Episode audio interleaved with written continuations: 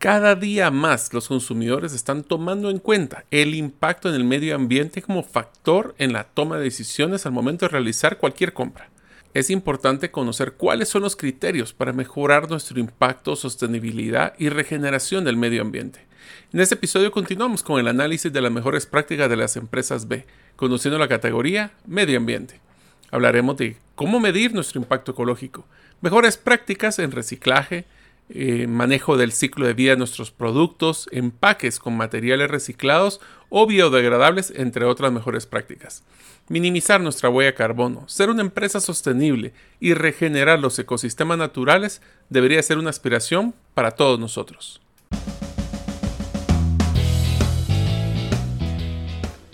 Bienvenidos al podcast Gerente de los Sueños, donde le brindamos las herramientas prácticas, competencias e inspiración para que los líderes de impacto cumplan sus sueños.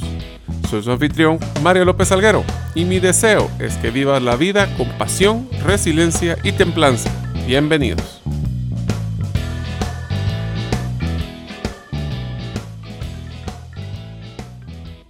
Hola amigos, bienvenidos al episodio número 76 del podcast Gerente de los Sueños. Mi nombre es Mario López Alguero y como escucharon en la introducción, uno de mis principales valores en mi vida es templanza. Este valor nos dice que aun cuando podemos hacer una cosa, es clave preguntarnos si debemos de hacerlo. Me recuerda que debo desarrollar el autocontrol, así como evaluar el impacto de lo que diga o haga. Te deseo agradecerte que nos escuches el día de hoy. Si todavía no eres parte de la comunidad de los sueños, puedes hacerlo suscribiéndote a nuestros correos electrónicos, ingresando a la página gerentedelosueños.com o a través de nuestro listado de difusión de WhatsApp, enviando tu nombre al más 502, más 502 para los que nos escuchan en las más de 32 países fuera de las fronteras de Guatemala y el número de celular 5017-1018. Repito, 5017-1018. Hola amigos de la comunidad de los sueños, deseo invitarte para que participes en el taller digital Diseñando cotizaciones que cierren negocios, el cual impartiré el día jueves 29 de julio a las 4 de la tarde. En este taller conoceremos la secuencia de pasos que debes de seguir en una cotización para que el cliente le interese, cuáles son los mensajes claves a mencionar y cómo debemos darle al cliente siempre un llamado a la acción, pero que no se sienta presionado. Si quieres mejorar tu cierre de cotizaciones, no puedes perderte este taller. Para inscribirte solo debes ser parte de la comunidad ingresando a la página gerentedelosueños.com. Inscríbete hoy porque solo vamos a tener un cupo máximo de 100 personas. Hola amigos, bienvenidos a un nuevo episodio del podcast Gerente de los Sueños, donde les brindamos herramientas prácticas y competencias gerenciales para que los líderes de impacto. El día de hoy vamos a continuar con nuestra serie de las mejores prácticas de las empresas B. Si ustedes no han escuchado la serie, hemos hablado en algunas categorías como lo que son trabajadores, comunidades, inclusive gobernanza de estas empresas. Es importante que nosotros conozcamos las mejores prácticas de este proceso de certificación, ya que ha consolidado la, pues no solo la mejor práctica, sino lo que el consumidor está buscando a nivel global para diferenciar a las empresas que son sostenibles de las que no lo son. Hoy vamos a hablar de uno de los temas que personalmente me apasiona mucho.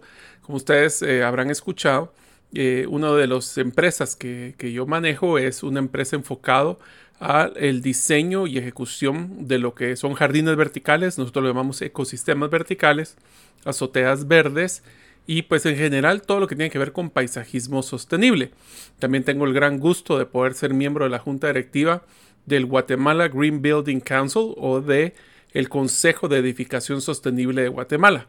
Así que el tema de medio ambiente creo que estoy bastante involucrado en muchos eh, diferentes eh, proyectos. Así que vamos a empezar hablando de cómo su empresa, su emprendimiento o ustedes como personas pueden ayudar a mejorar el impacto que tenemos en el medio ambiente. Empecemos con varias preguntas. Seguimos la tradición de hacer varias preguntas a través del, del podcast en esta serie, donde podemos empezar preguntándonos los productos o servicios que nosotros estamos comprando o que si estamos nosotros produciendo, ¿están utilizando estrategias para restaurar o preservar el medio ambiente? Aquí los invito a que ustedes cuando se realicen sus compras empecemos a, educarnos como consumidores para poder buscar esas certificaciones de mejora o de impacto ecológico. Algunas de estas certificaciones puede ser que sean productos ahorradores, como lo que son focos, como lo que son eh, inclusive chorros o, inclusive los sanitarios, que son de bajo consumo de agua. Eh, nosotros usualmente cuando hablamos de impacto ecológico estamos utilizando eh, temas relacionados a disminuir el uso del agua, mejorar el uso de la energía eléctrica o inclusive que la generación de la energía eléctrica sea a través de fuentes renovables. Eh, ustedes pueden utilizar algunas de las certificaciones que, son interesantes, como por ejemplo que haya sido un edificio certificado LEED o que tenga una certificación de carbono neutralidad o inclusive la propia empresa ve como un certificado de sostenibilidad. Lo interesante es de que cuando ustedes tengan proveedores y son empresas, vean los proveedores si sus proveedores están utilizando este concepto de eh, restaurar o preservar el medio ambiente. Otra pregunta que podemos utilizar en este proceso de certificación es si se posee una claridad del impacto en el medio ambiente que poseemos con nuestros productos, nuestros empaques o inclusive la forma que se utiliza el producto de una forma directa o indirecta. Les voy a poner un ejemplo. En el GGBC o el, Green Building Council que estaba platicando, estamos promoviendo constantemente mejores prácticas de el, uso de materiales que sean ahorradores. Pero una de las cosas que hemos estado evaluando es cierta, de una forma muy enfática, es el concepto del ciclo de vida del producto. Ya vamos a hablar un poquito de ese concepto. Pero es, por ejemplo, cuando un edificio ya no va a servir, porque ya pasó su tiempo, porque ya la estructura ya, ya necesita una actualización muy fuerte. Todo ese material, hablemos de tabla y yeso, hablemos de todas las láminas, hablemos de los rieles, todos esos materiales se pueden reciclar o van a ser como los productos de las computadoras que nosotros vamos a descartarlas tirándolas a la basura, un viejo celular o una computadora vieja y lo que van a ir a hacer es irse a contaminar eh, los basureros Inclusive pueden haber eh, salidas de químicos como lo de las baterías que nosotros pues no estamos viendo y eso puede afectar seriamente el medio ambiente. Es por esto que nosotros estamos, eh, esta pregunta es bien importante. Nosotros estamos con nuestros productos mejorando el medio ambiente, lo estamos impactando o es inclusive, eh, por ejemplo, cuando estamos en una fábrica, tenemos un proceso de resguardo de las aguas negras que estamos produciendo. No pensemos cuando tenemos ya químicos que estamos utilizando y cómo descartarlos, sino con el simple hecho de las aguas negras de nuestra empresa, estamos utilizando alguna estrategia de captación de aguas pluviales. Existen muchas estrategias que podemos utilizar.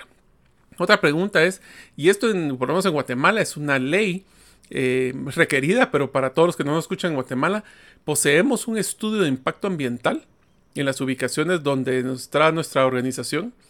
Este impacto ambiental no solo tiene que ver con qué estaba antes y ahora que se construyó, como estar eliminando un ecosistema, sino que también desde el tema de descarte de agua, el tema de consumo energético, impacto hasta de ruido. Este es algo que yo no había escuchado antes y es bien interesante. Existe un concepto de contaminación auditiva. Eh, yo no lo había entendido también hasta que recientemente fui a un parque eh, nacional en Estados Unidos donde habían áreas que era prohibido frenar con motor. Eso fue bien interesante. Y ustedes se preguntan qué tiene que ver que sea prohibido frenar con motor. Es porque el ruido que generan los camiones eh, a la hora de utilizar frenos de, pues el motor en este caso, que empieza a acelerarse, estaba generando una contaminación auditiva que estaba haciendo migrar a varias de la fauna que estaba alrededor de estas carreteras a otros lugares. Entonces sí existe este tipo de contaminación, no solo de agua y auditiva, sino que también visual, que tenemos que tomar en cuenta. Una de las cosas que se habla en esta certificación y de las mejores prácticas que he visto es utilizar algunas tecnologías que nos ayudan a maximizar la eficiencia ambiental, específicamente en nuestras instalaciones. Les voy a mencionar algunas que se, platican en la certificación. Están, tienen claro por escrito algún tipo de estrategia de ahorro energético, cosas tan sencillas como apagar las luces en nuestra casa, no tener conectados los cargadores de los celulares o las computadoras a los enchufes. Todo este tipo de ahorros, por poco que sea, pues por millones de personas, o por lo menos en la cantidad de las personas de nuestros colaboradores, ahorran energía, que son gastos eh, innecesarios que no se tienen que realizar. Tenemos un sistema de mejora del uso de agua, chorros ahorradores, tenemos eh, inodoros que tengan un menor consumo, eh, etc. También otro de los que está saliendo y este tomó una relevancia muy fuerte eh, ahora en la, en la, pandemia es el tema del monitoreo de la calidad de aire en las instalaciones de las, de las empresas. En una de las, de las empresas que también estoy involucrado, que como les comenté es una clínica de cirugía plástica, entendí lo que era la complejidad de los diferentes tipos de filtro que existen de aire. Uno piensa que es un filtro sencillo, pero puede haber filtros desde polen hasta filtros de microbios y de virus inclusive. O sea, sí tenemos inclusive filtros de muchas categorías. Otra de las estrategias es si tenemos una política de eliminación segura de los residuos electrónicos que hablábamos anteriormente. Si ustedes ya no tienen una computadora, ¿qué hacen con esas computadoras? ¿Las donan? ¿Las, las regalan? ¿Las tiran? Esa contaminación electrónico es sumamente complicado porque muchos de los, eh, de los equipos que utilizamos utilizan metales pesados.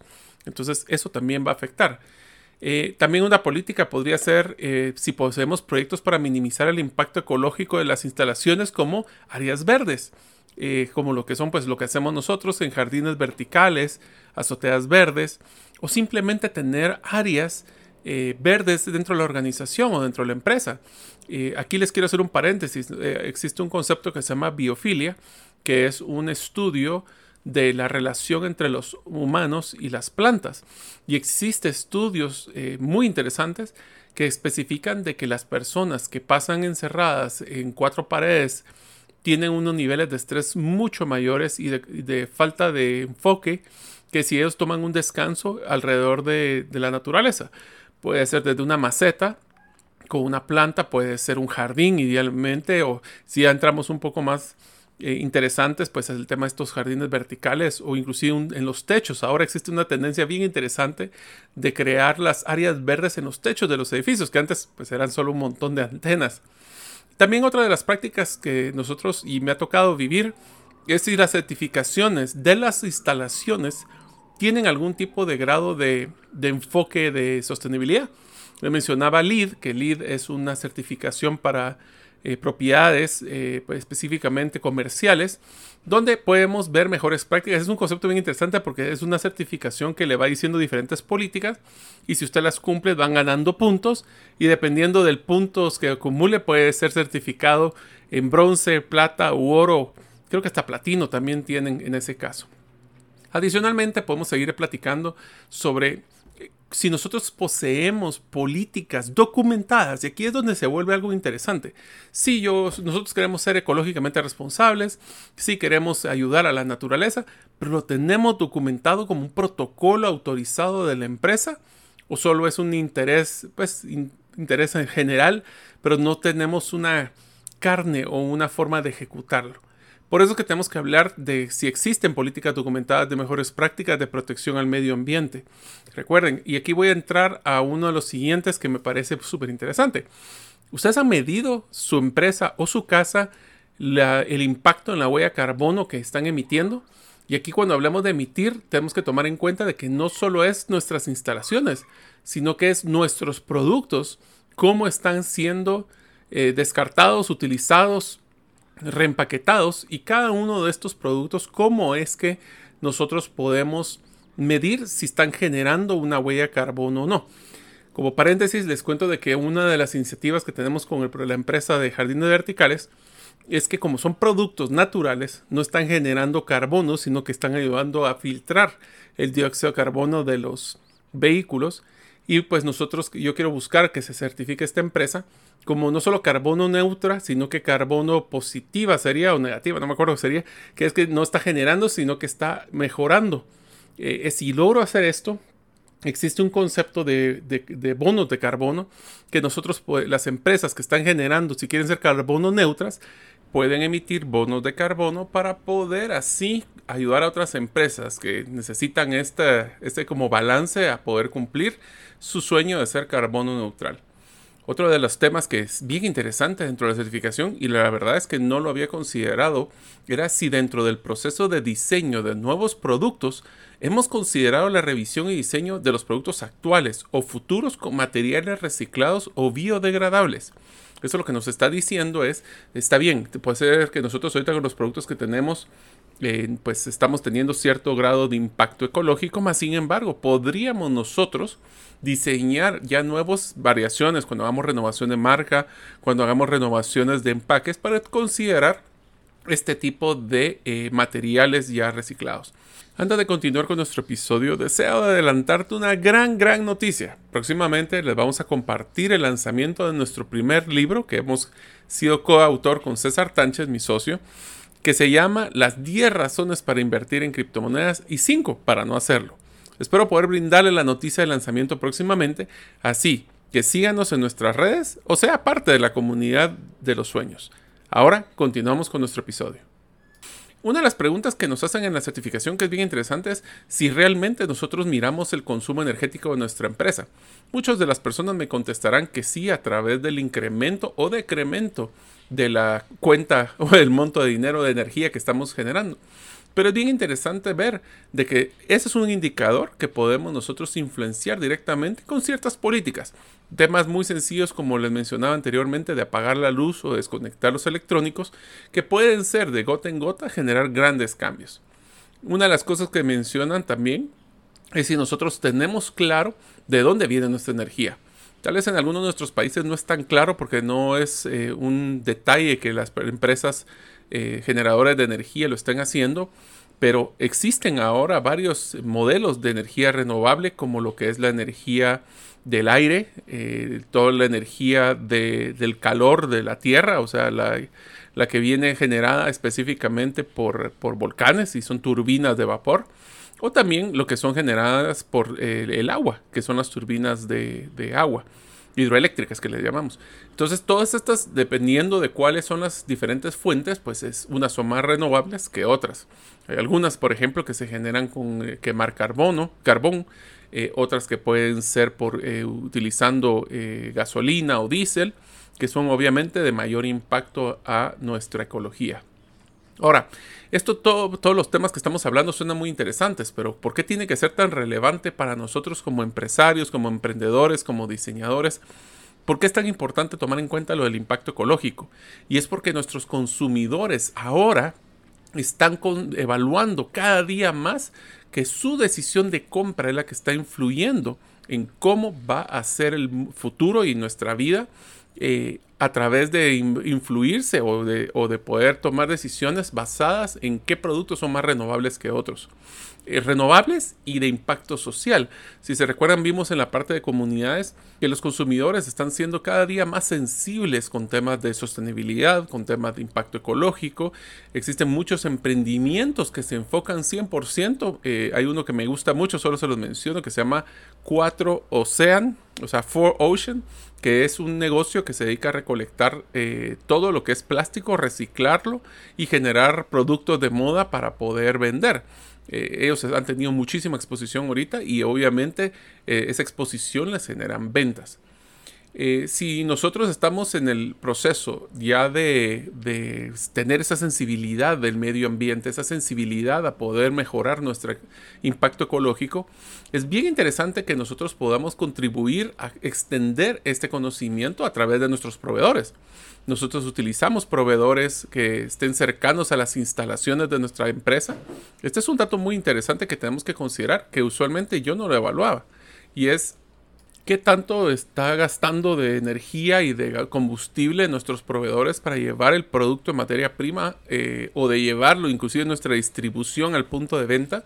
Esta es una consideración que es bien interesante por tomando en cuenta de que ese consumo de gasolina tiene un impacto directo en la ecología. A veces podemos ahorrar un poco de, dinero trayendo un, pues, un proveedor más grande pero esta, el tener esa sensibilidad ecológica pues, nos ayuda a poder evaluar proveedores locales, tal vez no tan baratos, pero que puede ser de que en el transporte logremos ahorrar también eh, un poco de dinero.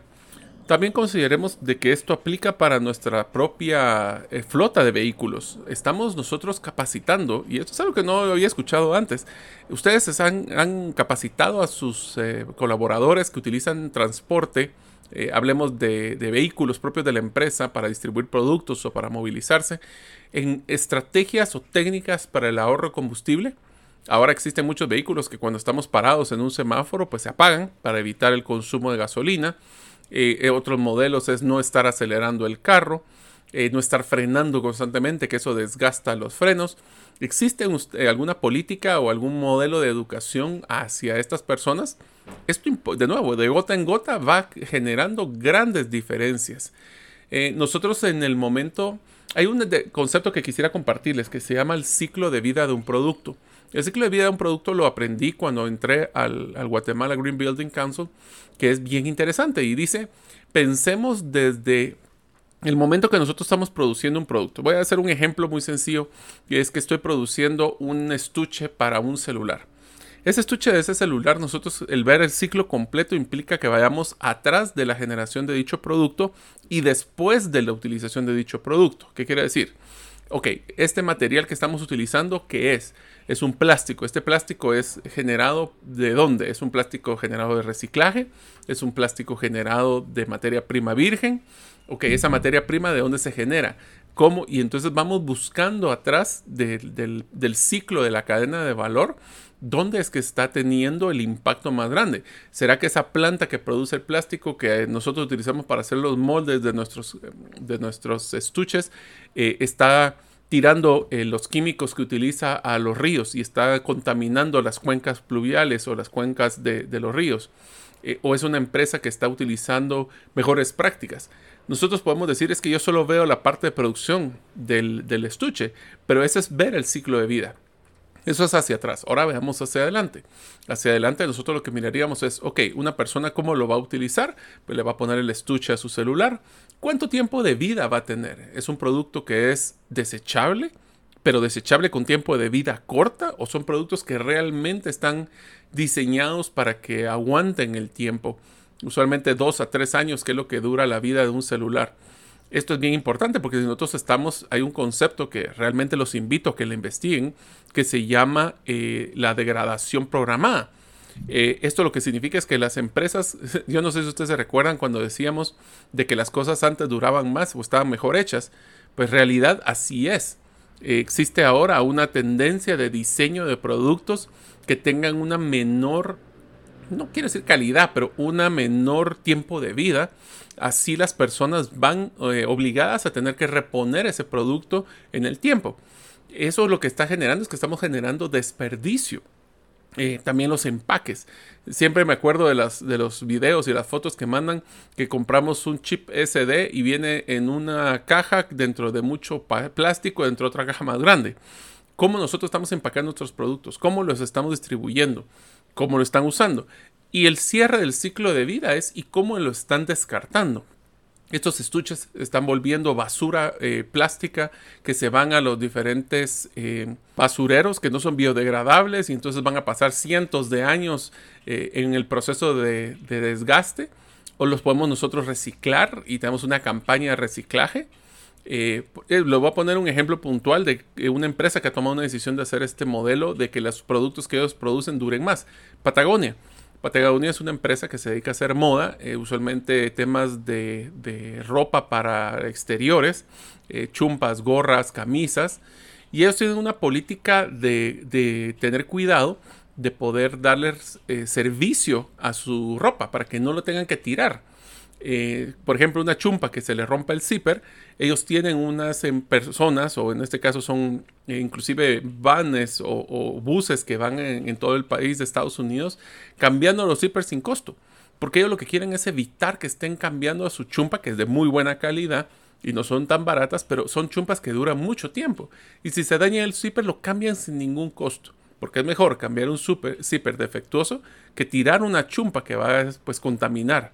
Y eso es lo que estamos pensando ya en un modelo de impacto y de ambiente ecológico. Eh, una de las cosas eh, también que mencionaron en la certificación es cuando tenemos una empresa, especialmente cuando manejamos algún tipo de químicos, de la forma de descarte o de desecho de que sean peligrosos. Tenemos una política estricta de cómo manejar eso, cómo administrarlo yo complementaría de que en el momento que ustedes tienen que descartar estos químicos, utilizan toda la protección para las personas que están involucradas con, estos desperdicios. eh, ya que esto lo que va a hacer es que eh, nosotros no vamos a estar contaminando de forma directa o indirecta a nuestros diferentes ambientes y ecosistemas. Y finalmente hablamos de que si las empresas, voy a utilizar el concepto que mencioné anteriormente de biofilia, nosotros hemos encontrado que las personas que tienen una interacción con ambientes naturales tienen una reducción de estrés, logran tener una mejor filtración del dióxido de, carbono dentro de las oficinas, también logran tener un manejo de, productividad por no estar viendo la pared eh, bastante fuerte. Y esto lo que está generando es de que existe una tendencia muy fuerte de desarrollo de áreas verdes dentro de la organización. Pues nosotros, obviamente la empresa que yo trabajo, eh, pues manejamos temas de jardines verticales, que es colocar un jardín literalmente en una pared sin tierra, son, son hidropónicos. Eh, o utilizar las azoteas, que antes eran solo muchas antenas para áreas verdes, pero inclusive la tendencia del impacto ecológico viene a tener una conciencia de que no solo son un tema eh, de decoración las plantas. Eh, ¿Qué quiero decir con esto? Nosotros podemos tener plantas dentro de nuestras oficinas perfectamente, pero la pregunta es, ¿ustedes tienen un servicio de mantenimiento que lo que hace es estar cambiando la planta cuando se muere? ¿O son plantas que son entes vivos? Son seres vivos que requieren cuidados. Y que entonces nosotros en vez de estar cambiando plantas porque se mueren, definimos una política de cómo cuidarlas para que crezcan, crezcan con nosotros y nos ayuden a tener esa eh, relación simbiótica entre el humano y las plantas. Esto, como le mencionaba, tiene grandes beneficios de salud, especialmente ahora, amigos, que estamos en temas de teletrabajo. Eh, yo los invito a que dentro de sus oficinas tengan, aunque sea una planta, que la cuiden, eh, que le dé el sol, si es que es de sol o de media sombra, para que puedan tener como un acompañante. Inclusive existen cactus, no sé si ustedes sabían, existen cactus eh, que manejan cierto grado de beneficios para eliminar la radiación de las computadoras. Eh, hay otras plantas que generan un olor que es muy agradable, que ayuda al relajamiento. y entonces nosotros, hay algunos que solo son visuales y que son muy bonitas. Eh, esto pues obviamente va en contra un poco de tener las famosas plantas plásticas porque no se trata de tener una decoración, se trata de tener un ambiente natural saludable. Así les espero que les haya servido pues una guía rápida de todo lo que tiene que ver con el impacto ambiental. Hay muchísimos temas más que hablar, eh, pero lo interesante de esto es hablar de nosotros estamos midiendo nuestro impacto, estamos decidiendo cómo mejorar nuestro impacto ecológico, tenemos políticas estrictas de cómo nosotros vamos a ir mejorando. Si no estamos bien, cómo vamos a mejorar en el camino. Porque al final del día los invito a que recuerden, solo tenemos una tierra y si nosotros no lo cuidamos, nadie más la va a cuidar. Espero que este episodio les haya dado mucho valor y los espero ver en el próximo episodio del podcast Gerente de los Sueños. Gracias por escuchar el episodio de hoy de Gerente de los Sueños. Recuerda, que para lograr cumplir tus sueños solo debes de ponerle fecha y tomar acción. Las notas y material complementario de cada episodio puedes encontrarlo en la página gerentedelosueños.com. La música que han escuchado es Feeling Good de Kevin MacLeod y pueden encontrarla en incompetech.com. Hasta la próxima y que sigamos haciendo nuestros sueños una realidad.